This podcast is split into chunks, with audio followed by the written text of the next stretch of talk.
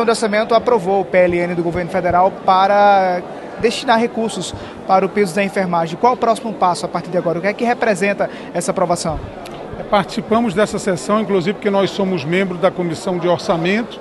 Próximo passo amanhã, numa sessão do Congresso, é aprovar exatamente esse PLN. Depois nós iremos para a sanção presidencial, logicamente não terá nenhum problema nessa questão e espero que não tenhamos mais problemas no STF.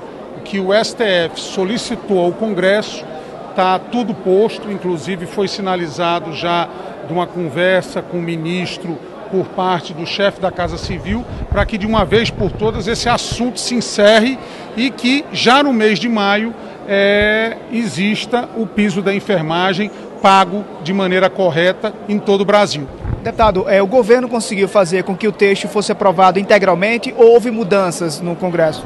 Não, integralmente. O texto do PLN que veio, a relatora concordou integralmente, ele não tem nenhum tipo de mudança e acredito que isso também acontecerá na sessão do Congresso. O senhor acredita que ainda há, possibilidade de haver divergências? O senhor fala sobre a questão do Supremo aí, para evitar que haja nova batalha judicial em relação a esse piso? Olha, por duas vezes o Supremo suspendeu o piso.